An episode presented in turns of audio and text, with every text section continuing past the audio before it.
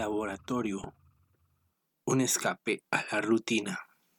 Sean todos bienvenidos a este, el laboratorio de Stowell, hoy con un programa bastante especial porque por primera vez en el laboratorio tenemos a un invitado internacional. Su nombre es Javo Fabris y nos acompañará para hablar un poco de astronomía y, lo más importante, astronomía aficionada. ¿Cómo estás, Javo? ¿Cómo les va? ¿Cómo estás, Esteban? Bueno, un placer. Saludos a toda Costa Rica. Javo nos está acompañando desde Argentina, Bariloche. ¿Es Bariloche, Argentina? Así es, Bariloche es una ciudad muy bonita, le decimos en broma la, la Suiza de América. Es una ciudad ubicada entre lagos y montañas en el sur de nuestro país, en la Patagonia Norte, en la parte norte de la parte sur del país, y está situada muy cerquita de la cordillera, muy cerca de la frontera con Chile, y estamos desde aquí este, con, buenos cielos, con la verdad una, una contaminación lumínica muy baja, eh, siempre disfrutando de, esta, de, esta, afición que es la astronomía, ¿no? de, esta, de esta actividad. Qué bonito, how, bueno, yo no sé, me imagino que no lo sabías, pero Costa Rica también se conoce como la Suiza centroamericana. Pero ustedes no tienen nieve. pero de ahí siempre, siempre nos, siempre nos han. Acá, acá, mira, acá hay nieve y chocolate, así que creo que, somos un poquito más suiza que ustedes. Pero bueno, tengo ganas de conocer Costa Rica, así que seguramente por lo que me decís me dieron más ganas de ir. Claro, claro. Siempre en Centroamérica, pues no es muy bien visto, pero siempre nos han distinguido como la Suiza centroamericana, Jao. Muy bien, muy bien. Entonces, así estamos. En vos desde allá, desde la Suiza de América y yo en la Suiza centroamericana. Muy bien. Jao, quería preguntarte, este, bueno, contanos un poco eh, de, de tu experiencia en lo que sería astronomía para aficionados. Bueno, primero que nada, este, mm, mi nombre es Javo Fabris, como bien dijiste. Yo pertenezco a la Asociación de Aficionados a la Astronomía de Bariloche. Hace un par de meses me han nombrado presidente de, esta actividad, de esta asociación, que nuclea gente de, diversos este, mm, intereses, digo yo, porque creo que la astronomía es un gran mundo que abarca la observación en sí, como también todo lo que es la cohetería, todo lo que es el desarrollo de la actividad espacial este, mundial y, e histórica de, nuestro, de nuestra civilización. Y un poco la asociación lo que genera es justamente eh, la divulgación interna y externa hacia la comunidad de, todo este tipo de, situaciones. En lo, en lo, personal tengo además un producto astroturístico, que es una, mm, un stargazing, como se conoce en todo el mundo, en donde con telescopios de gran porte básicamente hago divulgación, pero muy mezclado con otra actividad que yo tengo, que es, yo soy mago, soy mago profesional, vivo de la magia y de la astronomía, y, la parte artística, si se quiere, o más escénica, me ha dado la posibilidad de hacer una divulgación con, tintes más divertidos y con tintes un poco más eh, del storytelling o de esta cosa de contar el cuento y no ir estrictamente a la parte dura de la, astronomía. Este, eso, eh, a eso me dedico y, por ese lado eh, me gusta encarar la divulgación, ¿no? Qué, bueno, Jao. Yo sí no conocía de, la faceta de, mago, pero que bastante, es bastante curioso, ¿verdad? ¿Cómo, ¿Cómo, lo puedes mezclar? Yo hace poquito, te cuento, tuve la oportunidad de estar en una escuela con unos chicos. Estuvimos hablando del sistema solar, pero se me hacía difícil porque era, era un primer grado y se me hizo un poquito difícil eh, canalizar, canalizar lo que yo quería decirles y que ellos de, lo captaron muy bien, pero sí, sí tenía esa traba porque en algún momento eh, se me olvidaba que, eran niños. Entonces, me, me, hubiera gustado de tener más herramientas. Y en tu caso con la magia, bueno, yo creo que hasta adultos y chicos dice, se entretienen bastante. Sí, de hecho, hasta en pandemia desarrollé y repliqué exactamente un traje de astronauta. Repliqué el famoso Pumpkin Suit, que es el traje que usaron las misiones del STS, del transbordador espacial, a partir del Challenger, que es este traje, hay que decir que es un traje intravehicular en realidad, pero es un traje naranja con mil detalles. Yo hago impresión y diseño 3D, entonces como que desde ese lado tenía las herramientas para poder recrear este, a la perfección cada, cada pieza.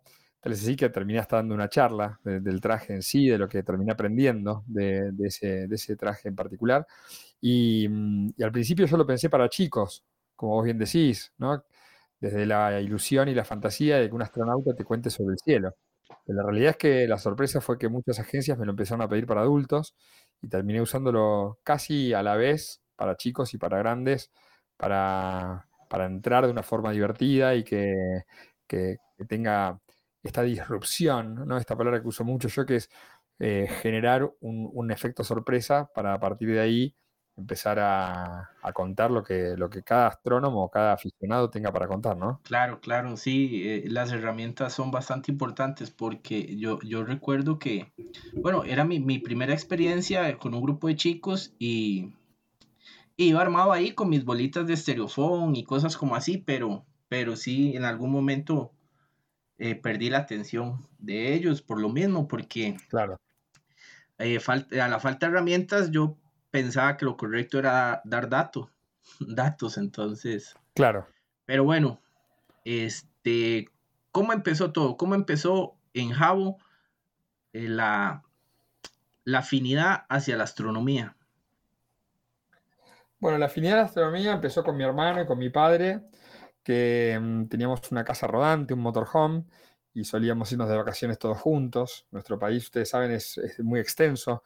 Yo nací en la ciudad de Buenos Aires y viajar a la Patagonia eran viajes de dos días para llegar, más los 15, 20 días que nos podamos quedar de vacaciones, dependiendo el año y la fluctuación económica en otro país, que siempre ha derivado en quedarse un mes o quedarse a veces no poder viajar siquiera.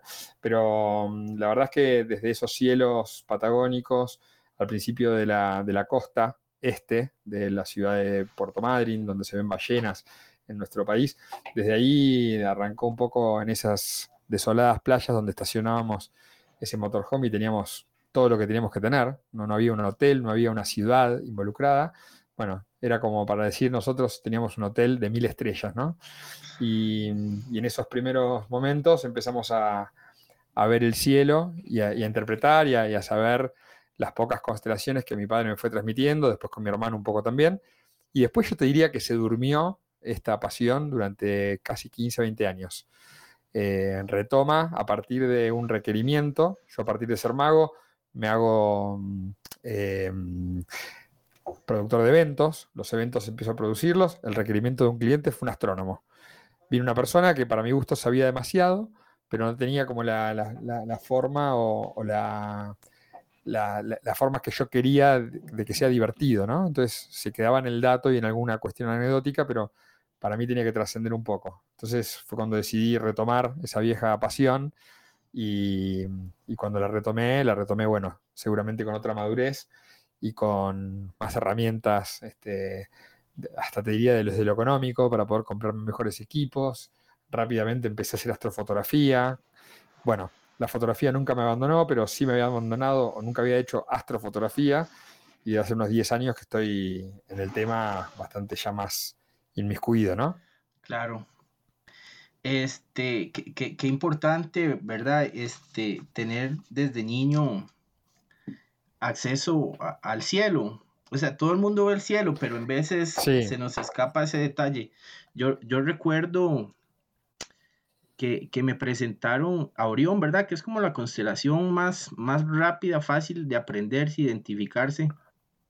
Y me contaron una historia que, es tremenda, ¿verdad? Aquella historia que, que, Orión, como quería cazar todos los animales, a Zeus no le pareció, entonces puso al escorpión a perseguirlo, entonces ya no solo era fácil de localizar a Orión, sino que también a Scorpion, que son dos constelaciones bastante grandes y bastante llamativas. Bueno, vos es que, mira, acá, acá en broma nosotros decimos que hay una, hay una revista local de cuando éramos chicos que se llamaba Villiquen.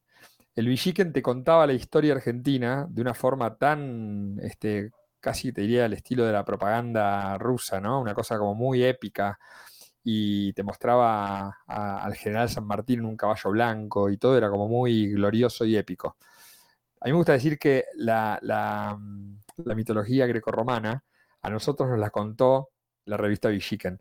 Ha pasado por un tamiz y por un filtro y hemos entendido eh, muchas de las, de las traducciones de, esta historia para que la podamos desde chicos por ahí un poco escuchar y leer. Pero la realidad es que las revisiones históricas de la mitología hablan siempre de, situaciones muy, muy oscuras, muy perversas. De hecho, Orión, el cazador, era un depravado sexual que buscaba a las siete hermanas ¿no? de, las Pléyades.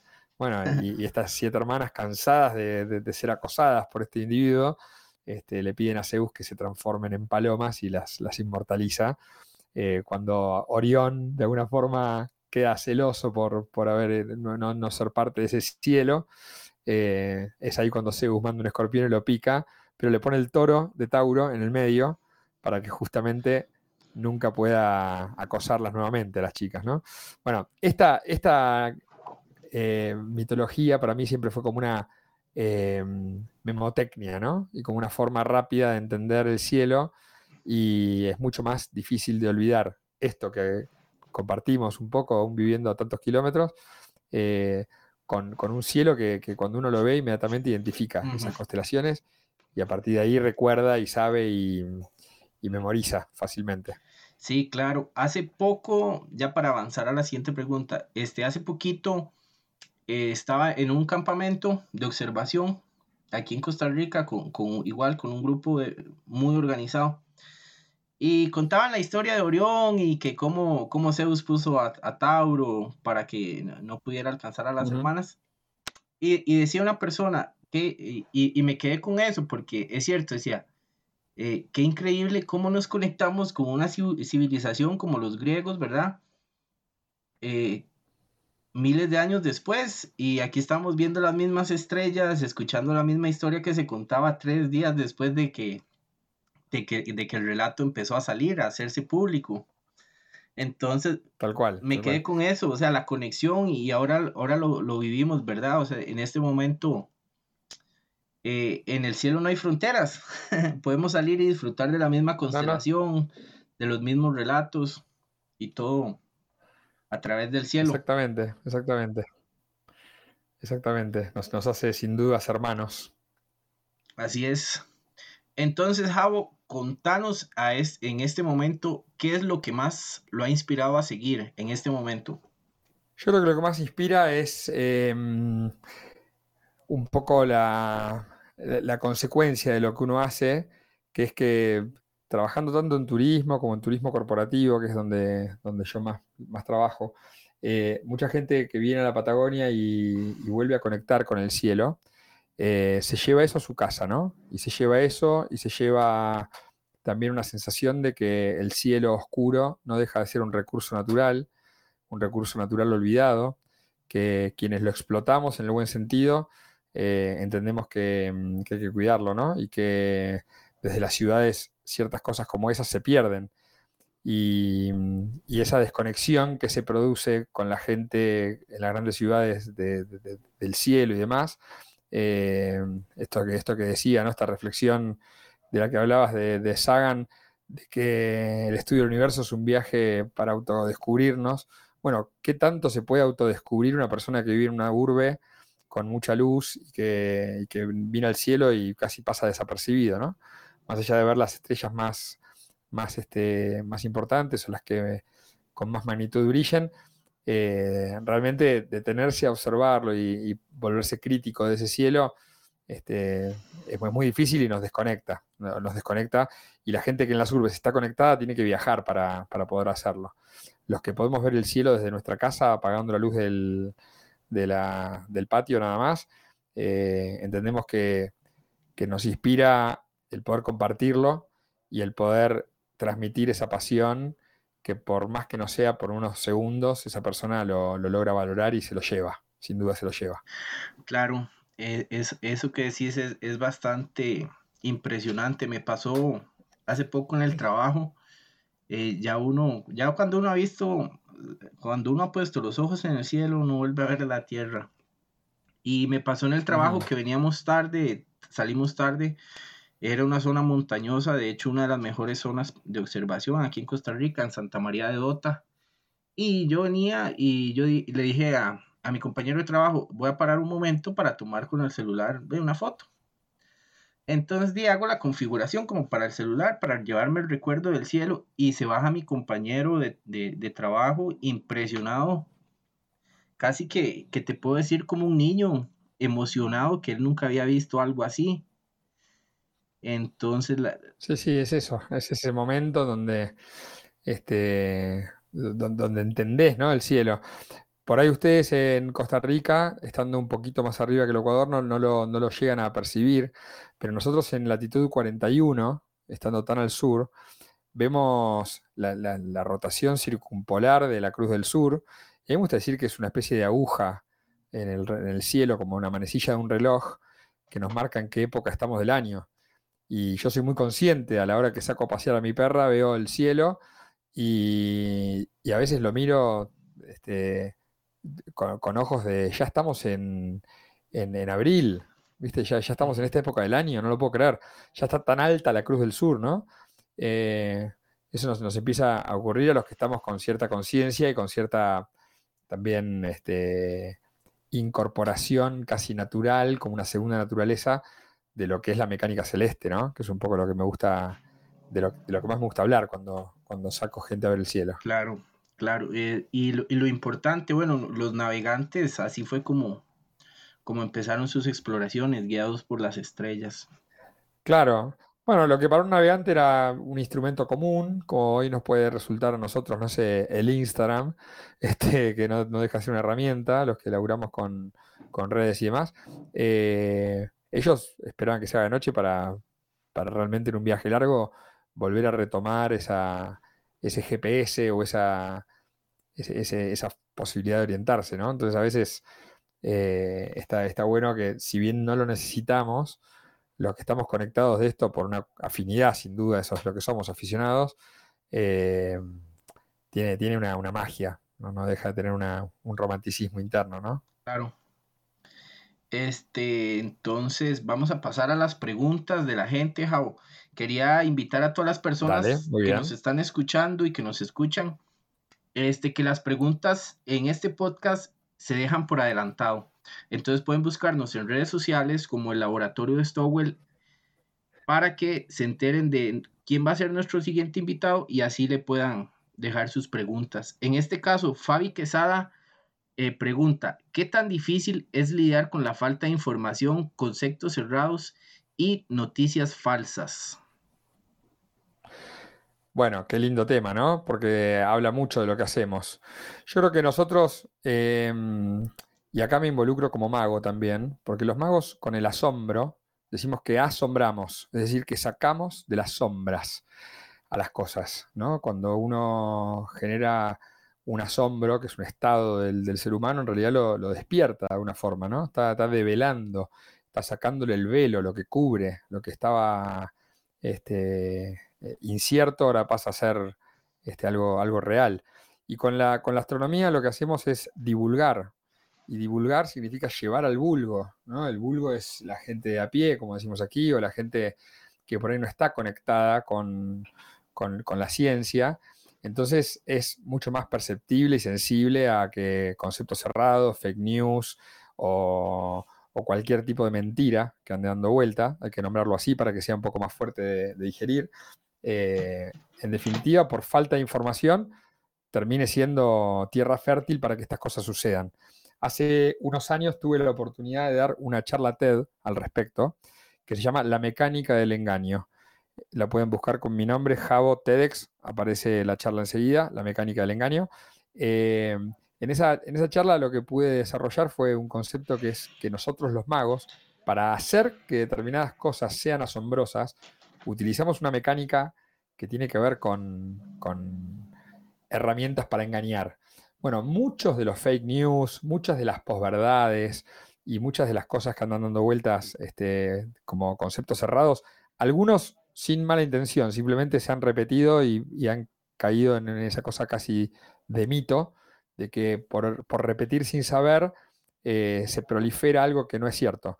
Pero los, más, em, los más fuertes, digamos, bueno, esos, los que están malintencionados de alguna manera, tienen todos internamente una mecánica que es muy parecida en algún punto a lo que los magos hacemos a veces para, entretener, ¿no? Para engañar, para entretener. Solo que esta vez, en lugar de entretener, lo que hacen las fake news y las posverdades es hacer mucho daño. Porque hay gente que hasta tiene este, miedo a ciertas cosas que no, son de temer o, no deberían. Y, un poco creo que los que hacemos divulgación eh, develamos también esos misterios y vamos este, calando hondo en la verdad que, como decía Eugene Cernan, eh, Cernan, el comandante del Apolo 17, la verdad no necesita que nadie la defienda. La verdad es. ¿no? Y desde, esa premisa que me encanta, eh, entender que, muchas veces, hasta nosotros mismos divulgando, me ha pasado estar eh, hablando en presencia de gente mucho más preparada que yo y que me ha dicho, no, esto que decís es parcialmente correcto, es en realidad así y asá. Y a partir de ahí he modificado mi, forma de transmitirlo, ¿no? Porque los divulgadores de alguna forma somos este, una, una, una bajada a tierra de lo que a veces está muy elevado, muy difícil de comprender. Y a veces en esa simplificación cometemos el error también de, no ser estrictamente honestos a la verdad, ¿no? Correcto, sí. Sí, cuesta mucho. Cuesta mucho eh, filtrar, filtrar para todos. Este, como te comentaba, estamos montando un programa con, Federico García de, Agujeros Negros y, y, y decía yo, eh, mientras revisaba las preguntas, o sea, cómo hacer para que, porque son preguntas muy técnicas. Y, yo sé que, por más que uno quiera que sea divulgativo, Federico va a tener que, dar mucha carne, va a tener que dar mucha carne. Porque... No, y eso a veces tiene que ver también con lo que hablamos al principio de la charla, con, las herramientas, ¿no? Yo creo que a veces una, una herramienta literaria como la metáfora, o como el ejemplo eh, paralelo para, explicar ciertas cosas, hace, hace, hace mucha luz sobre temas que, son irónicamente tan oscuros como un agujero negro, ¿no?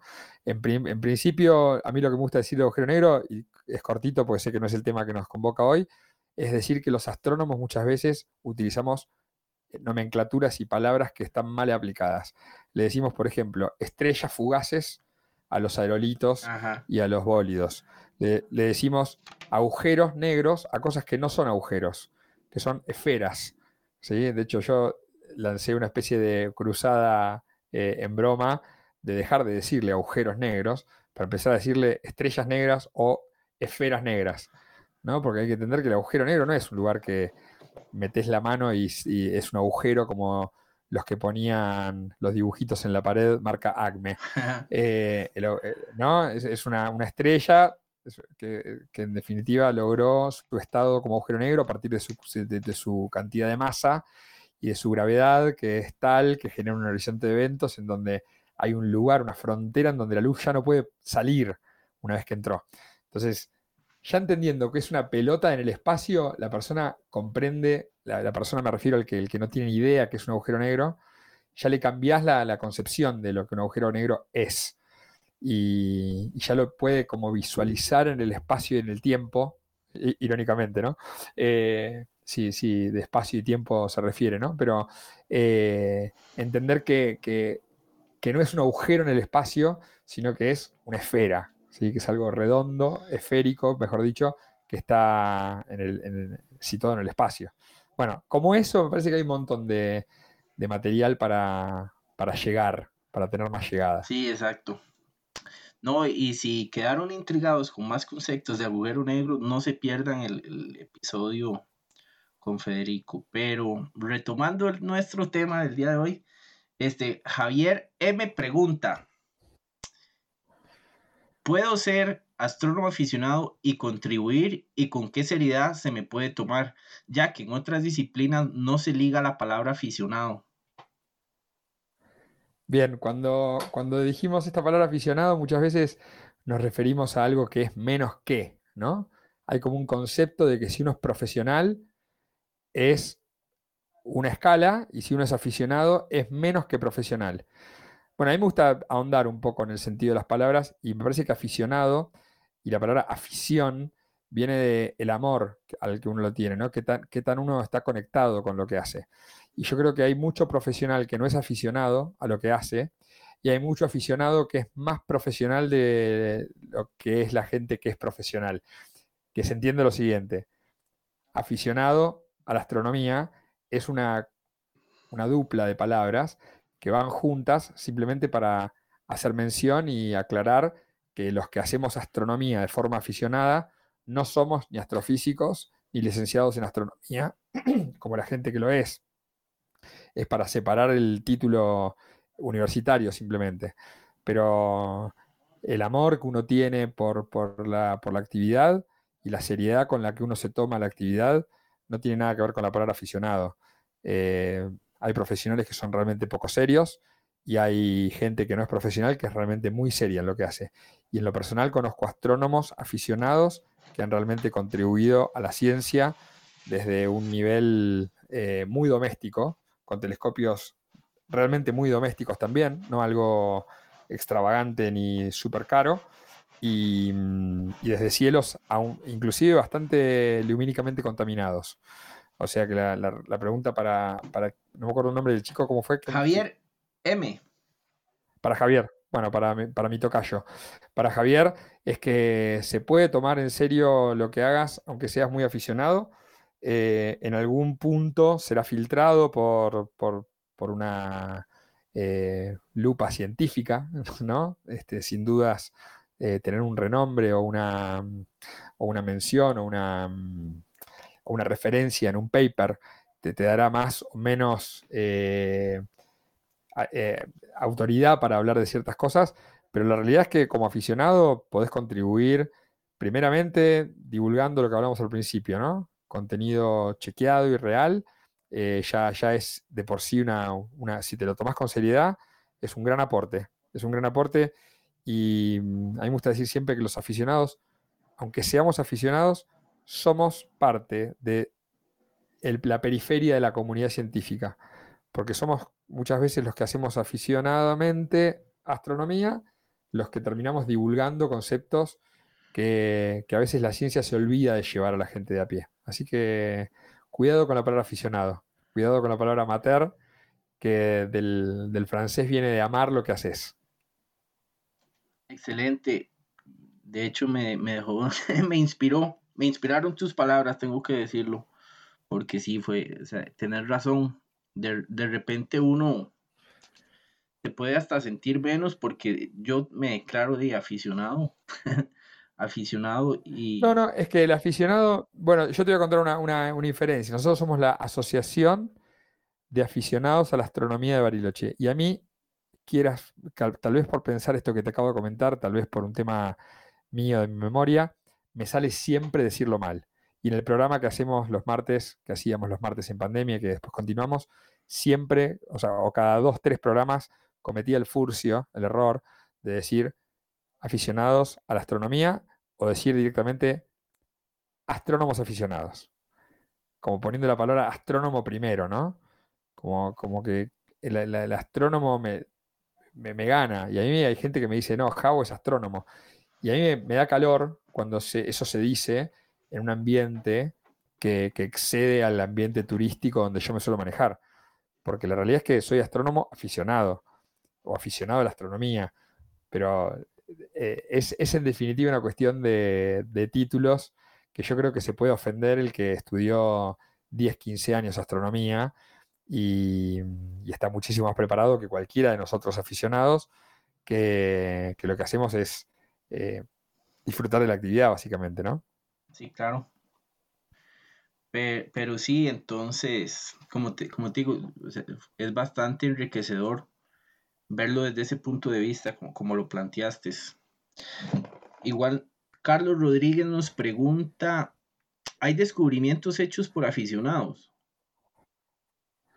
Sí, claro, sí, sí, por supuesto. En Argentina yo conozco varios aficionados a la astronomía que, han, desarrollado. Creo que el ejemplo más claro es eh, un amigo ya nuestro también de la asociación, ha venido varias veces a Bariloche, que es Víctor Buzo.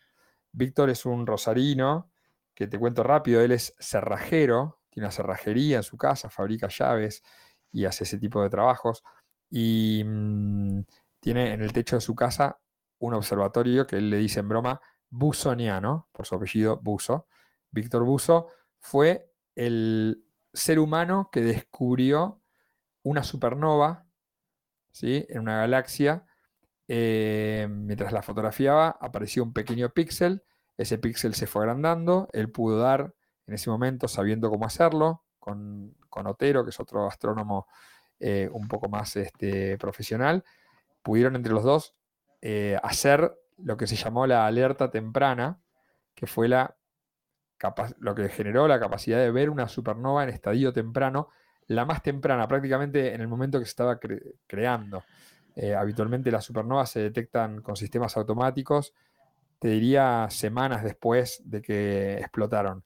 Bueno, Víctor estaba viendo el lugar correcto, el momento correcto, y, mm, y es un aficionado que tiene un equipo un poquito más grande que el mío, con la computadora un poquito mejor conectada y la cosa un poco más este, armada, pero es un aficionado que sabe un montón y, no tiene una formación eh, profesional al respecto, o mejor dicho, no tiene una formación académica al respecto.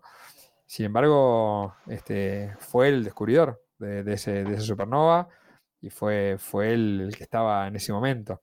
Y los, los observadores de todo el mundo eh, de alguna forma son pequeños puntos de esa retina de la humanidad que observa el cielo y que está atenta, y es a donde en definitiva, gracias a estas alertas y estas formas de, comunicación, uno puede llegar a que su información se eleve, pasando de vuelta por filtros, ¿no? hasta, que, hasta que realmente los telescopios más grandes del mundo apuntan y, estudian y desarrollan y, investigan descubrimientos hechos por aficionados, ni más ni menos. Claro, este, yo tuve la oportunidad de, escuchar a don Víctor eh, en, un, en un seminario de estos que en pandemia se hicieron muy famosos y es increíble, increíble la historia, porque este observatorio, él contaba que, o sea, que, es el segundo, que primeramente tuvo uno y como que eh, el, el, viento se lo botó y que él ya no iba a seguir. Sí, ya no, iba a seguir tomando fotos y, pero dijo, bueno, no, vamos a volverlo a hacer y, y la historia de, él es, increíble también. Aparte es un... No, no, la calidad de ser humano de Víctor. Víctor estuvo hace poco en Bariloche, comimos un asado argentino típico con toda la, la gente de la asociación acá en mi casa y algo que me gusta decirle a Víctor cada vez que lo veo es que él descubrió una supernova, pero nosotros lo descubrimos a él porque, porque es un ser humano eh, entrañable, entrañable desde, su humildad y desde su, desde su conocimiento y cómo, cómo comunica, ¿no? Eh, creo que eso te lo da también eh, cierta conexión con lo que amas, cierta pasión por la astronomía y, y a veces cuanto más profundiza una persona en algo, eh, un poco más también se aleja de esa, de, esa riqueza en, lo, simple, ¿no? Lo que decíamos hace un rato de los agujeros negros.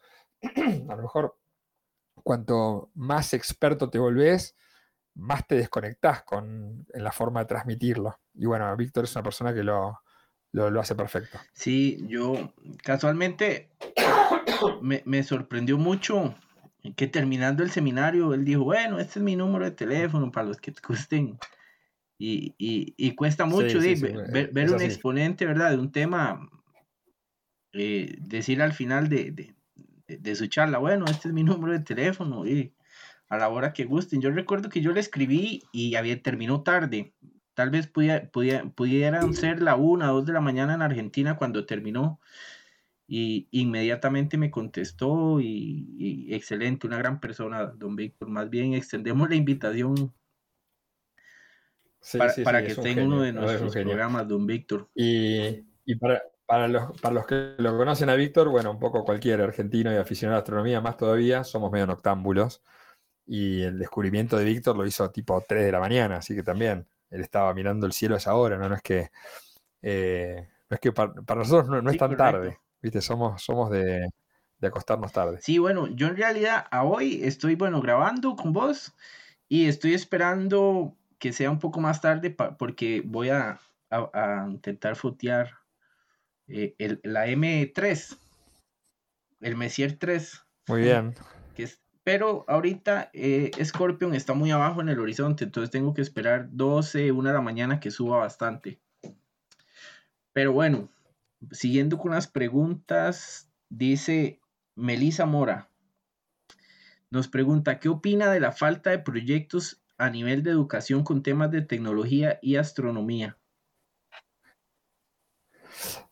Bueno, qué tema, ¿no? Eso creo que nos cruza a toda Latinoamérica. Eh, somos, somos muy hijos de, un patrón de, estudio eh, basado en, eh, de otro siglo, ¿no? Casi te diría. Y me parece que nosotros, como, como de vuelta a lo que hablamos de la afición, ¿no? Como aficionados tenemos también esa responsabilidad de, poder ir a colegios y de hablar y, de, ofrecer esa actividad extracurricular. Y me pasa a mí eh, todavía en escuelas a las que asisto, en donde de repente los profesores o las maestras de, grado tienen errores de concepto muy, muy básicos, ¿no? Como que los inviernos y veranos se deben a que he escuchado estas, estas, estas barrabasadas, ¿no? Como que mm, los inviernos y veranos se deben a que la órbita del Sol, de la Tierra alrededor del Sol, eh, se aleja y se acerca al Sol, ¿no? Bueno, en lugar de hablar de la inclinación, hemisferios, lo que todos sabemos. Pero como eso hay, hay, mucha luz para, arrojar, pero en primera medida sobre, sobre las cosas como están. Yo creo que pensar en un cambio paradigmático en la educación eh, a corto plazo es, muy difícil y no va a pasar de un día para el otro.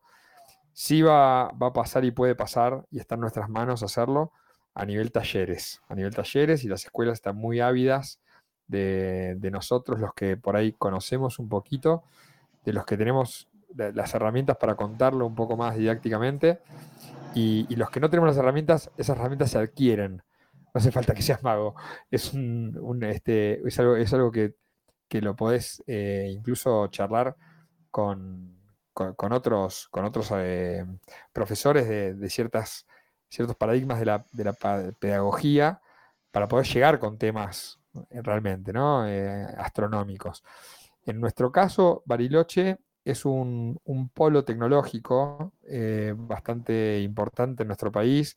Aquí está la empresa INVAP, que son los desarrolladores de satélites y energía atómica de exportación desde Argentina. Es una empresa privada con, ciertos fondos del Estado que ha desarrollado tecnología satelital y nuestros satélites de acá, de mi ciudad, se van en un Antonov, no el que se destruyó en la guerra, uno un poco más chico, a Guayana Francesa o directamente a, Florida para despegar desde la 39A en un Falcon 9 y, se van para, el espacio. Entonces, nuestros chicos maman y entienden, en, en mi ciudad en particular, que existe esa tecnología y que está al alcance nuestro. Y y, te hablo de un caso de éxito particular porque tenemos nosotros tan cerquita INVAP, que es como, como tener la NASA muy cerca, pero estés donde estés, yo creo que los chicos tienen que, tener ese, acceso a la tecnología y, ese acceso a la educación tecnológica.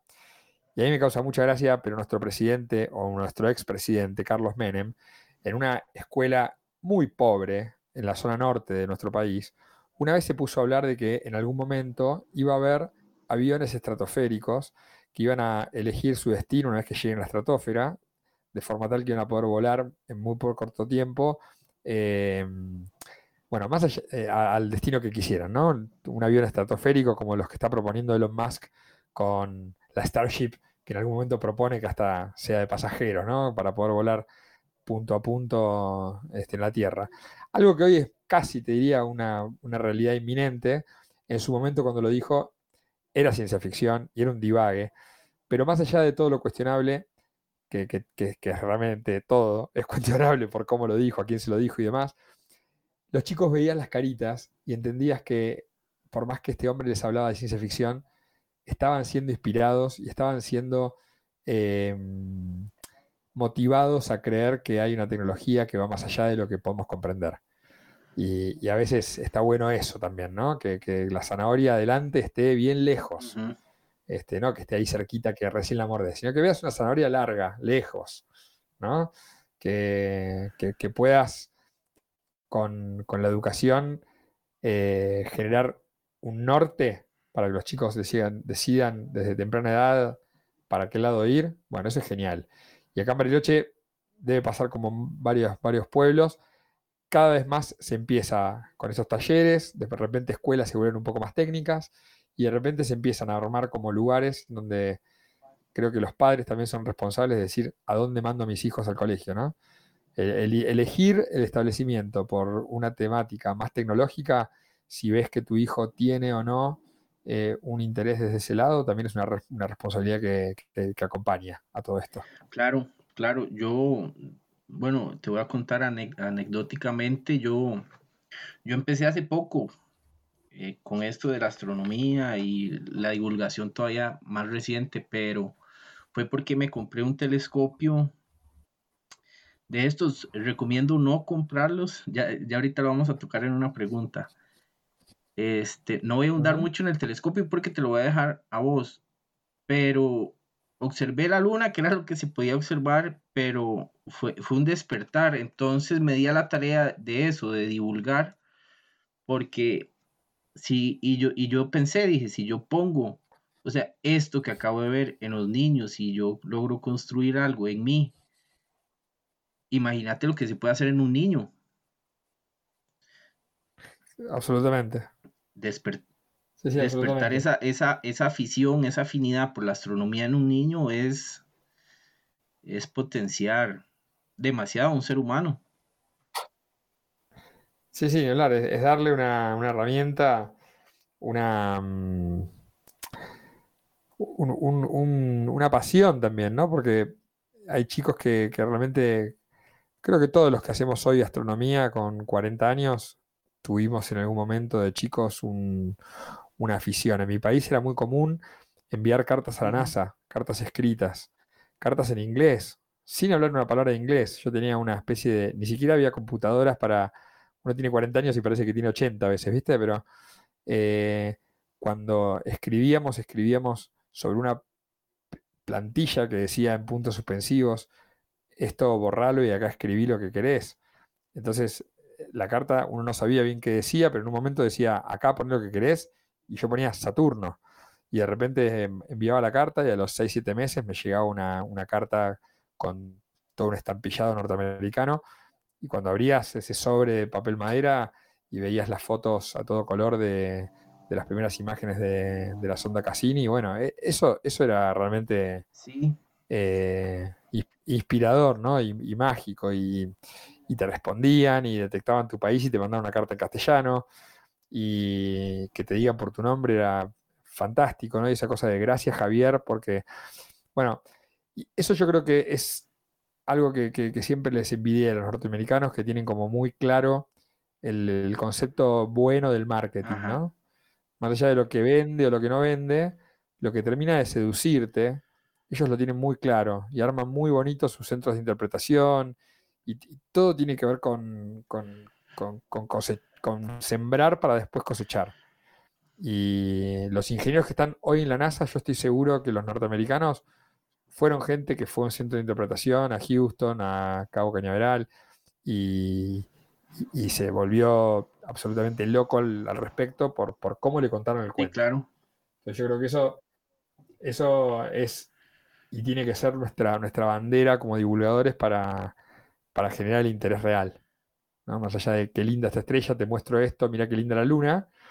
Eh, bueno, ver la luna y entender un poco la fase lunar, entender y entregar una punta del, ovillo para que después este, eh, cada uno, le, como decimos acá en Argentina, le pique el bicho, ¿no? Le pique el bicho y a partir de ahí desarrolles esa, e, esa, esa enfermedad al respecto. Esa sana enfermedad. Exactamente. Nos pregunta Andrés Brenes, Jao, estoy empezando a hacer observación. Un consejo en qué no debo invertir tiempo ni dinero. Bueno, Andrés, buenísimo. Primero que estés arrancando. Me parece que mm, nombraste dos de los recursos más limitados del ser humano, que son su tiempo y su dinero. ¿no? Si uno tuviera tiempo infinito y dinero infinito, eh, esta pregunta no tendría tanto lugar, porque yo te diría, comprate el Hubble. O sea, sería genial tener el Hubble a disposición, aún no teniendo ni la menor idea, ¿no es cierto? porque uno teniendo tiempo infinito, además de lo que cuesta el Hubble, que es este telescopio tan famoso que está en órbita, eh, de alguna forma podría aprender a manejarlo. Ahora, en tiempos escasos y dineros a veces más escasos aún, sobre todo para nosotros que Latinoamérica es como que siempre tenemos alguna diferencia de lo que valen las cosas. Hablamos hace un rato fuera del aire de lo que valen las, las cosas aquí y allá y, los telescopios y los equipos son caros. Entonces yo te diría que como consejo hagas la observación de una forma muy escalar, muy escalar y, de, de, lo general a lo particular. Primero observando el cielo y su mecánica en forma más general, para eso no hace falta ni gastar dinero, solamente tiempo mirando el cielo. Tiempo mirando el cielo, alguna aplicación, algún cursillo, alguna cosa que te ubique y te dé las primeras armas. Y después el cielo se pone profundo rápidamente. Uno ni bien tiene un binocular o un catalejo o un telescopio de menor porte y después uno de mayor porte. Bueno, yo durante muchos años di un curso que se llamaba Telescopio caro es el que no se usa. ¿No? Porque me parece que el que tiene un telescopio carísimo, buenísimo, no lo sabe usar y lo sacó dos veces y se aburrió, ese es un telescopio realmente caro. Y el que tiene uno viejito, despintado, con una óptica que hace aberración cromática y un foco que no llega nunca porque nunca aprendió bien a colimarlo, pero todas las lunas llenas está ahí firme mirando las lunas y cada observación de la luna aprende el nombre de un mar nuevo, de un cráter nuevo, y investigó un poquito ese cráter y eh, logró tener cierto conocimiento geológico de la Luna y eso lo llevó a otro tema que, y fue creciendo. Bueno, eso ya es un telescopio bien usado y ese telescopio este, se vuelve como que no tiene precio. Esto en líneas generales. Ahora como consejo, porque lo que me pide es un consejo. Yo lo que te diría es que no malgastes tu dinero en telescopios que prometen y que no son de marca, que tienen vistosas cajas y fotos o astrofotografías imposibles en su caja. Me pasa a ver telescopios de los más chiquitos, un 80-800, que tienen fotos de Saturno, que nunca en tu vida lo vas a ver así. Entonces, eh, empezar por comprarse equipos usados de gente de la que conté al principio que a lo mejor se aburrió, pero tiene equipos buenos y mm, tienen buenas ópticas, telescopios más viejos, ¿sí? Un, Skywatcher que tenga este, 20 años de, edad, si estuvo bien cuidado y no tiene este, ni, golpes ni, nada extraño, va a funcionar igual que uno nuevo y va a costar seguramente mucha, mucha plata menos. Y no volverse loco, ir de a poco. Y este es un camino que es muy escalar y mi consejo fundamental siempre, siempre, siempre es que se se sumen agrupaciones que le pregunten a gente hasta el hartazgo y con los tiempos que corren y la internet que nos une, me pongo como, como siempre a súper disposición como para que si alguien tiene alguna pregunta al respecto, para no ahondar mucho más en el tema hoy, me, me la haga saber a través de mis redes, después les pasamos. Y tanto yo como cualquier persona de la asociación de acá de Bariloche encantados de, ayudarlos.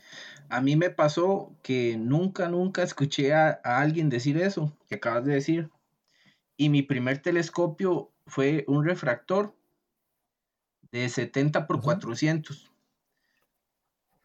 Para que te hagas una idea, o sea... Eh, no, pero igual, a mí, mira, hace poco en una, en una página de Facebook de, de, una agrupación argentina de astronomía, ponían una foto de un telescopio que voy a decir nombre y apellido, telescopio, por un Galileo eh, de 150 por 1400, ¿no? que es una, focal mentirosa porque tiene un barlow interno. Y todo el mundo hablaba y desfenestraba y decía, no, no puede ser ese telescopio, qué sé yo. Yo estuve a punto y tentado, no lo hice al final porque me pareció un poco soberbio, de subir una astrofotografía que yo había sacado con ese telescopio. Porque fue el telescopio con el que empecé esta segunda era de la que te hablé. En principio porque fue el que me alcanzaba para comprar, el que desde mi inexperiencia en los telescopios modernos también me pareció este, por precio calidad bueno para comprar. Y lo tuve, te diría un año y medio, dos. Y me dio muchísimas satisfacciones. Entonces no importa el telescopio que tengas o con el que hayas pesado o el que tenés adelante tuyo. Si no te queda otra y tenés que comprar un telescopio barato, a lo mejor es mejor comprar un buen binocular. Esa, esa es la opción que yo doy. Pero si aún así estás eh, muy como obsesionado con comprarte un telescopio que, todo el mundo te dice que no sirve, con ese telescopio también vas a poder mirar y vas a observar algo por lo menos y, y, no va a dejar de ser un pequeño paso en tu, en tu camino por la astronomía. Así que soy como muy benevolente al respecto. Me gusta decir que todo, todo sirve en, su medida. claro. Hay telescopios que es, mejor perderlos que encontrarlos, pero la realidad es que, que si, si, estás pasando por ese telescopio, eh, es el que tenés y es el que tenés que aprovechar. Así es. No, no, yo lo disfruté bastante, bastante lo disfruté, pero cuando llegó la temporada de planetas, eh, me frustré mucho porque no se veían. Y en la caja, casualmente, venían unas fotos de Andrómeda, de los anillos de Saturno, que, o sea, que, te ilusionan mucho. Sí, sí, sí, sí. es, increíble, es increíble. Y esa es la otra, ¿no? Que, por ejemplo, aparecen fotos de Andrómeda, como bien dijiste, porque es algo que mencionaste, pero lo iba a decir, y mira, ya que uso tu, pie, eh, desde la Patagonia Argentina no se ve Andrómeda. Es muy difícil verla más que al norte, nosotros la tenemos que ver muy, muy bajito el horizonte, en, alguna época del año nada más, y con el lago Nahuel Huapi que tenemos eh, delante, no, por cuestiones técnicas, eh, que ahora no viene el caso, es muy difícil ver ciertas constelaciones. Sin embargo, la caja del telescopio es la misma comercialmente para vendértelo acá, en Costa Rica, en eh, Ámsterdam o en Bariloche. Entonces, el chino que fabricó esa caja y, te lo vende, eh, nunca te explica que desde tu lugar capaz que Andrómeda no se ve. Entonces hay que tener mucho cuidado a, esa propaganda, De, hasta dónde uno, uno, es permeable de ver esa caja y, entrar eh, en, ese, en, ese, engaño que en definitiva es, está, a las claras que no, no va a ser viable y posible. Claro, Jau, eh, eso pasa, pero sí, yo le recomiendo a la gente eh, y en especial eh, a los que nos escuchan, si quieren empezar, acérquense a grupos en Facebook, en redes sociales, porque y pregunten, en veces es mejor, por más ganas, yo, yo me hubiera esperado un par de semanas más y hubiera hecho la compra que hice al final que es el telescopio que tengo ahorita, pero por, por atacado, como se dice popularmente en Costa Rica, me embarqué y, al final lo disfruté bastante, pero sí, también me frustré bastante en algún momento. Para seguir avanzando. Sí, sí, es cierto. con las preguntas, Marianela Arias nos hace una pregunta eh, bastante interesante. Dice, ¿cuál cree que serán los mayores descubrimientos para estos próximos años? Bueno, descubrimientos como, como tales, y voy, a meter en la pregunta una, palabra que es como, como logros también, ¿no? Me parece que como descubrimientos estamos esperando las imágenes tan ansiadas del James Webb Telescope, este nuevo ojo que tiene la humanidad a, un millón y medio de kilómetros en órbita, en esta órbita de Lagrange, con esta posibilidad, además de con esta con esta cámara infrarroja y con, esta, este, con este espejo tan grande, este colector. Bueno, todos sabemos que lo, que vamos a descubrir o lo, que vamos a esperar ver son exoplanetas y son detalles y, cuestiones de esas. Me parece a mí que cuando uno habla de mayores descubrimientos, eh, en la frontera de la ciencia habla de pequeños pasitos, ¿no? Hace poco el, Hubble descubrió esta estrella, la más, la más antigua, la más lejana del, de, conocida, ¿no? Y, la noticia en sí pasa inadvertida, porque no es algo que nos cambia la vida. No, no va a haber un descubrimiento que nos cambie la cotidianidad, ¿no? Que, se descubre vida en otro planeta o que se descubre. Bueno, ese tipo de cosas eh, pertenecen a un mundo más de la ficción y yo creo que los próximos años y los años que están ocurriendo ahora, eh, lo más importante es esta alucinante carrera espacial que estamos viviendo, ¿no? Esta, segunda carrera espacial, eh, en lugar de rusos contra norteamericanos o chinos y demás, me parece que mm, va a jugar mucho más esta cosa del ámbito privado que, ha entrado en el juego y ha acelerado los tiempos. Estoy hablando, por supuesto, de SpaceX y de Elon Musk y de su visión de volvernos una raza interplanetaria. No, bueno, eso me parece que es un descubrimiento, descubrir a una persona que, de repente invierte sus millones adquiridos en otras industrias en, cosas como estas y, empuja y va para adelante y, empieza a mover eh, realmente la aguja de, la frontera humana, ¿no? Eh, no es extrañarse que en los próximos 10 años eh, tal vez estemos volviendo a pisar la luna, que los próximos 20 o 30, como se establece, eso es en, nuestra vida todavía, ¿no? Vamos a tener hombres en Marte. Bueno, esas cosas creo que son los descubrimientos para los próximos años. Este, que, que SpaceX que lleva bastante ventaja sobre las demás empresas, la verdad. Yo lo veo así. Sí, más allá de las ventajas y de, las uniones y desuniones, eh, a, mí yo a veces siento mucho y trabajo mucho con el ambiente público y privado en, mi ciudad. Y, hay un acompañamiento, ¿no? Hay, una, rivalidad, pero un acompañamiento. Les recomiendo a todos que vean la última serie que salió hace poco en Netflix de cómo, de cómo Elon Musk volvió a hacer que norteamericanos despeguen desde el suelo americano, ¿no? Toda la historia de la Crew Dragon. Y, y ahí deja ver mucho esta cosa de que la NASA y SpaceX no son este, competencia ni, mucho menos. ¿no? Y, hay imágenes que son durísimas de cuando Elon eh, es criticado duramente por Armstrong y por Gene Cernan, el último y el primer astronauta en pisar la Luna. Lo dije al revés, ¿no? El primero y el último. Eh, pero él casi en una entrevista con lágrimas en los ojos dice, me sentí muy defraudado de que mis héroes de toda la vida eh, digan eso de, las posibilidades. Yo los invito a que vengan a mi fábrica y vean lo que estoy haciendo, porque, porque van a cambiar su, forma de parecer. Bueno, ambos murieron sin ver el desarrollo que, está haciendo Elon, pero nosotros somos contemporáneos y lejos de un fanatismo con, una persona, creo que es un fanatismo con una, visión y con, una, con un empuje que, que a veces tiene una persona y, es muy evaluable cuando, cuando se destaca una persona de este lado y, por supuesto tiene mucha, mucha controversia, ¿no? Hay gente que se pone muy celosa, hay gente que es muy descreída, hay gente que por el solo el hecho de tratarse de un millonario ya piensa que, en realidad persigue un fin lucrativo 100%.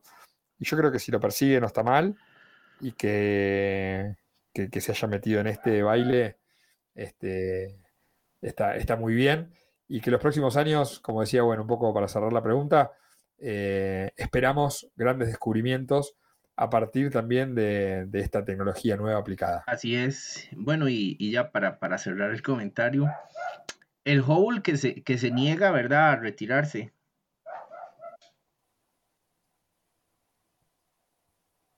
¿Cómo, el cómo? Hubble, el telescopio Hubble se niega a retirarse. Ah, sí, Sí, sí, sí, bueno, este, no te entendí, lo, pronuncias muy bien, yo digo Hubble, pero el, telescopio Hubble tenía una obsolescencia creo que hace unos 5 o 10 años.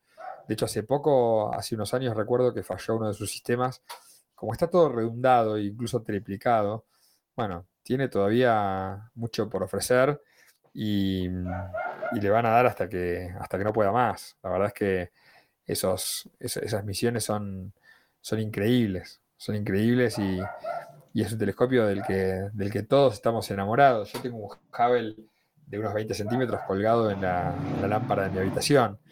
Este, y, creo que, más allá de lo que, de lo que ese ojo nos dio y lo que nos va a dar el James Webb, eh, en algún momento yo creo que cuando el Hubble salió, también fue un motivo de controversia y de, mucha gente preguntándose para qué o por qué gastar o invertir ese dinero en eso, ¿no? Y, hoy con el diario del lunes, eh, como decimos acá, o sea, ya sabiendo lo que pasó, eh, la verdad es que es, importante que así haya sido. Sí, excelente, Jaúl. Jaúl, Este, hay una última pregunta de Luis Castro. Eh, este es más como, como a tu parte de, de, astrofotografía, que dice, hasta el día de hoy, ¿qué ha sido lo más difícil de fotografiar? Bueno, mira, a veces la palabra difícil es, este, tiene, tiene dos aristas, ¿no? Una que es la, la, identificación de tu límite, ¿no? Cuando algo es difícil, estás cerca de tu límite. Y, y, para progresar y mejorar, siempre está bueno ir más allá y salir de esa zona de confort. Entonces creo que todas las fotos deberían tener una dificultad. Todo lo que encares. Si hoy encarás MB3, como me contaste, buscale, como mi consejo hacia vos, Esteban, particularmente hoy, buscale el lado difícil, ¿no? Buscale más tiempo de exposición, buscale más tiempo de, no sé, distintas exposiciones, probar un HDR, probar una, cámara que no probaste, intentar hacerlo con un telescopio eh, en simultáneo con otro, no sé. Siempre como que el lado difícil eh, es, lejano o opuesto al lado fácil, al lado de confort y siempre generar un poquito más, este, está, está bueno. En, el caso particular, lo que más difícil fue fotografiar para mí fue un eclipse total de sol en el año 2019, en donde lo fuimos a ver por una cuestión comercial netamente, con un grupo que estábamos en Buenos Aires, a un club de paracaidistas. En el club de paracaidistas despegamos con dos aviones, un Pilato Porter, que es un avión que carga 12 personas, y una avioneta un poco más chica, un Cessna, que cargaba 6 personas. Yo iba en el Cessna y en un momento, cuando ya había pasado el eclipse, ya estaba cayendo en el horizonte, poniéndose en el atardecer, el sol eclipsado, en un 60% por lo menos, se veía una media luna perfecta, era muy, muy, muy lindo, ese, muy naranja. Bueno, me propuse hacer una foto del avión opuesto al que yo iba, con el fondo del eclipse. Entonces en un momento empecé a hablar con el piloto, que se ponga así, que se ponga allá. Él por radio le decía al otro piloto cómo ponerse, hasta que en un momento le pedí permiso al piloto, le dije, ¿me dejas manejarlo a mí?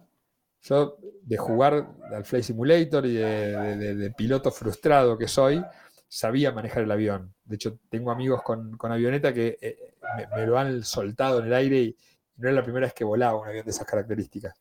Entonces, con una mano tiene la cámara de fotos, con la otra mano tenía el mando del avión.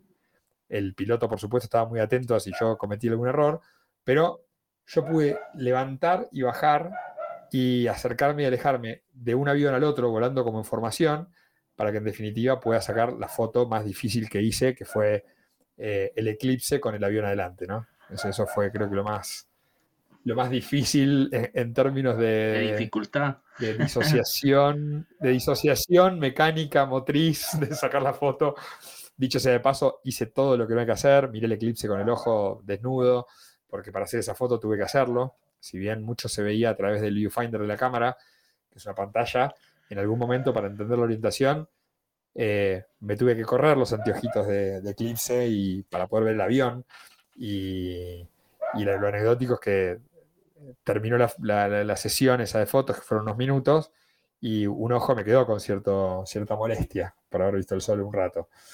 Pero, pero bueno, la foto la verdad que salió muy bonita. Es, es una de las fotos que, más me gustan que, he sacado. Claro, claro, qué tremenda la experiencia. Aunque haya quedado fea, es la mejor foto. No, no, la foto por suerte quedó bien. No, te digo, te digo que. lastimarme el ojo en mano. Te digo que por la experiencia, yo, yo sí. Para mí, las mejores fotos son las que tomo yo. yo, yo lo digo así y lo vendo así porque solo uno, uno sabe lo que cuesta o las horas y todo. Entonces, para mí, las mejores fotos son las mías, pero sí. Excelente, Javo. Este. Bueno, mucha gente saca fotos con el celular hoy montado un telescopio y hace unas fotos que, son bárbaras, pero que muchas veces tienen a, lo, lógico la limitación de lo que un celular puede hacer. ¿no? Yo tengo un amigo fotógrafo que siempre en broma me dice, el teléfono es para hablar, no es para sacar fotos. claro. ¿no? Este, pero la realidad es que cuando veo a alguien que sube una foto sacada con el celular de Orión, por ejemplo, a Nebulosa, eh, que hizo guiado con la mano, hizo un esfuerzo y la, y la publica orgulloso, eh, siempre que veo a alguien que lo critica por privado le pongo, che, esta persona hizo un esfuerzo y le salió lo mejor que pudo. Este, ¿Por qué no lo alentamos a que haga cosas mejores? Que cuando pueda se compre una cámara, eh, en lugar de desalentarlo a que siga en la actividad, ¿no? Entonces me parece que eso habla un poco también de, patrocinar a esa gente y de, felicitarla y alentarla, porque sea una primera arma o sea su modus operandi a partir de ahora, eh, está en el tema y, está, y está entre nosotros y hay que acompañar. claro, y, y, eso es lo bonito también de, de esto. Yo aquí por lo menos no he topado con experiencias negativas con respecto a los grupos en Costa Rica, más bien han sido grupos de acompañamiento. Eh, pero sí, igual uno ve que hay gente que, que en veces comenta como, como cosas negativas, pero bueno. Y los famosos haters, ¿no? Sí. Hay muchos hay mucho hater. Sí, también gente que, que, no conoce o ignora por completo. Eh, lo que conlleva una foto, por lo menos de una nebulosa, que, que, todos sabemos que a simple vista eh, no, se, no se va a ver cómo queda en una foto. Tal cual, tal cual. Bueno, Javo. Hay que, hay que acompañar. Llegamos a la parte de unas preguntas como más personales hacia el invitado para, para conocer un poco más del Javo humano. Ya hablamos bastante de astronomía. Son preguntas bastante sencillas, más que preguntas son recomendaciones. Entonces, si querés, iniciamos con ¿qué libro nos recomendás? Bueno, libros, mira, eh, no, tiene por qué ser un libro de astronomía, ¿verdad? Personal tuyo. Es más, puedes hacerte un top 3 de, lo que te ha gustado, más te ha gustado leer. Mira, te voy a, contar eh, dos, dos, libros que me. Porque Caería obviamente en el libro Cosmos de Sagan, caería, por nombrarte un autor argentino, en el libro Crónicas del Cielo y de la Tierra de Mariano Rivas, y que es un libro que me, me parece fantástica su, premisa, su... Mm, de Cosmos no voy a hablar porque creo que sabemos todos de qué hablé. Eh, del, libro de Mariano Rivas, que es el director eh, comercial, eh, perdón, director, siempre me reta porque me equivoco su, título, es el director de comunicación del Planetario de Buenos Aires, pero Mariano mm, en el libro habla de que no se puede hablar del cielo sin historias, porque no hay ni cielos sin historias, ni historias sin cielos. Entonces él hace como una especie de, en cada capítulo, repaso de hechos o acontecimientos históricos de la humanidad y de cómo estaba el cielo en ese momento desde la estrella de Belén a cómo estaba el cielo el día del hundimiento del Titanic. Y la realidad que es un libro que está buenísimo, súper fácil, y Mariano cada vez que hable la boca arroja dato eh, técnico y dato divulgativo, entretenido, entremezclado en la historia que es apasionante, y, es un libro que, me, gusta recomendar como, como lectura, casi te diría astronómica, pero periférica a la astronomía pura y dura. Ese, es un, gran libro. Y después hay un libro que a mí me gusta mucho que creo que habla de todo esto que hacemos, que es El Principito, de Antoine de Saint-Exupéry, porque es un libro que desde, desde mi laburo como mago he tenido que releer no hace tanto.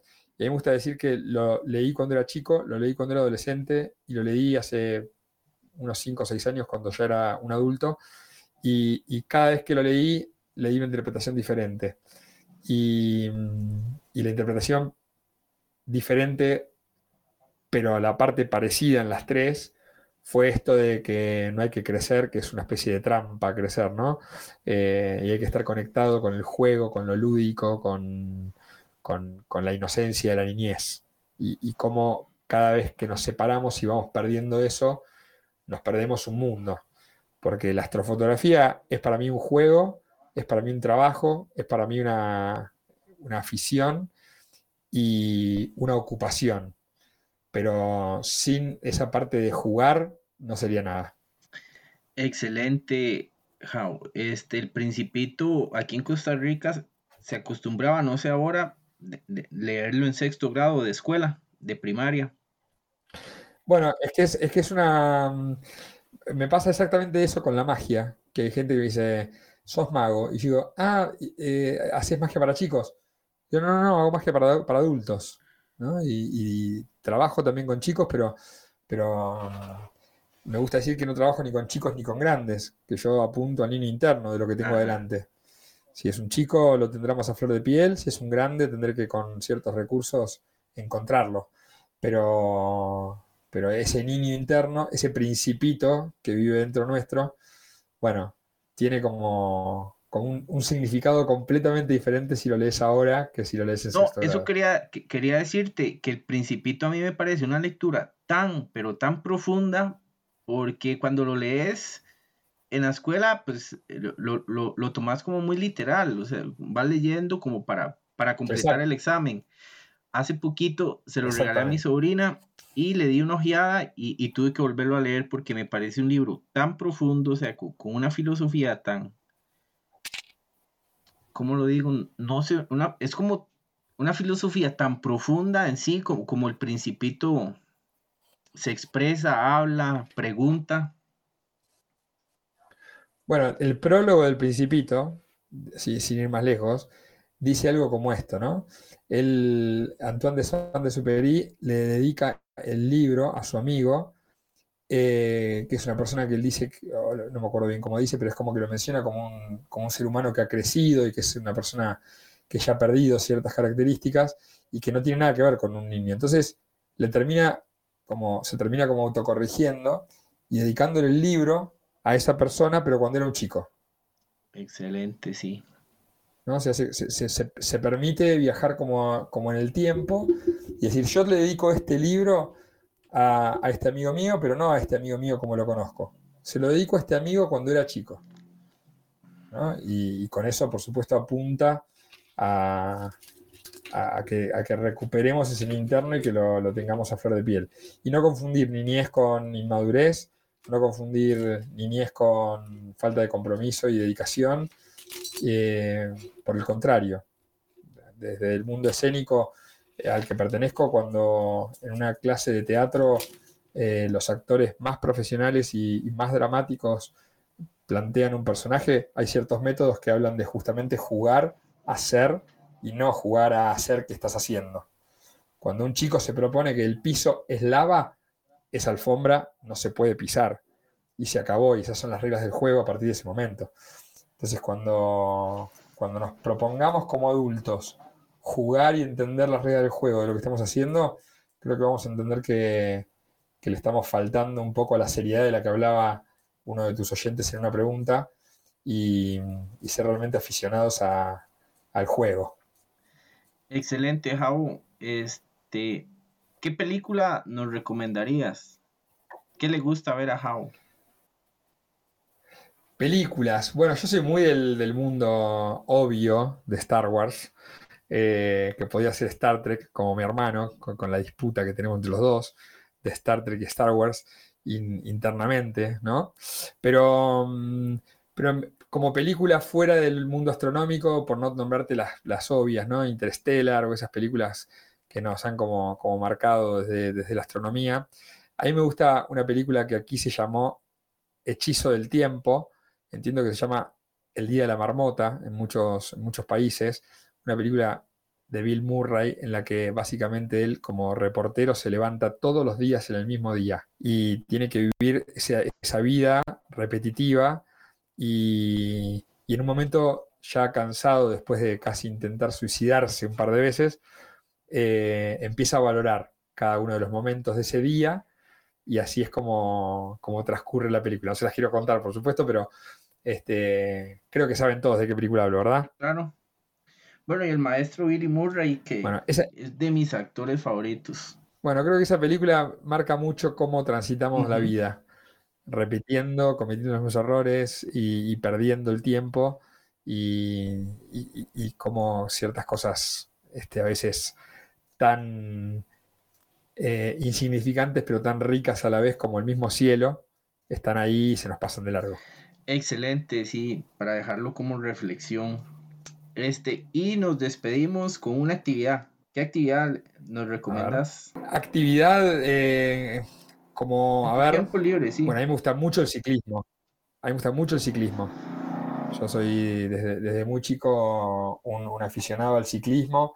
Este, corrí en una buena época de mi vida profesionalmente incluso, pero, pero creo que la bicicleta tiene, tiene, tiene todo, ¿no? Tiene esa cosa del balance, el equilibrio, el entender el, la, parte ya, ya como más este, metafísica, si se quiere, de, esta casi te diría meditación activa que uno tiene cuando anda en bici, ¿no? Porque cuando estás andando en bicicleta, eh, estás haciendo eso y, difícilmente quepa alguna, algún mal pensamiento en tu, en, tu, en tu cabeza. Pero la bici siempre me parece que, me va a acompañar toda la vida. Vieras qué curioso, porque en el episodio pasado eh, eh, tuve una amiga, Maureen. Maureen es física atmosférica, estuvimos hablando de, del clima, cambios climáticos. Ella también recomendó el ciclismo. Mira, mira Bueno, viste que Einstein dicen que estaba muy, muy ligado al ciclismo también que, decía esto de que, de que la vida es como andar en bicicleta, ¿no? Una vez que uno aprende ciertas cosas, este, no puede dejar de andar o, si frenaste caes. Bueno, curiosamente a eso yo me dedico, o me dediqué gran parte de, mi vida de ciclismo a una actividad que se llama trial bike, que consiste en saltar con la rueda trasera superando obstáculos, algo que hacen los españoles en moto muy bien, pero lográs como una disciplina, un desarrollo de la actividad que no es siempre andar para adelante necesariamente, pero, pero creo que tiene mucho que ver con el equilibrio y, eso siempre me, pareció interesante, esa definición de andar como, como una especie de caída perpetua, ¿no? que estás por caerte y te vuelves a levantar, estás por caerte y te vuelves a levantar. Y, y andar en bicicleta es eso, es estar por caerse y no caerse nunca, ¿no? desde la Mira qué filosófico me hiciste poner. no, no, excelente. Este, Jao, agradecerte por aceptar la invitación de una, de verdad, muchas, muchas gracias por estar aquí, por, por tomar el llamado tan rápido. La verdad es que te agradezco mucho. Un placer, un placer y como, como, como te dije al principio, o en alguna parte mencioné, em, decirle a toda la audiencia que cualquier pregunta de las que hicieron, o alguna que quede en el tintero, alguna que tal vez se despierte a partir de, tu podcast, eh, estoy a disposición. Tanto, tanto yo como la gente de la Asociación de Aficionados a la Astronomía de Bariloche estamos eh, a disposición para, para que nos consulten lo que quieran, de verdad. muchas gracias. Invitar a la gente a que nos sigan en nuestras redes sociales como el Laboratorio de Stowell,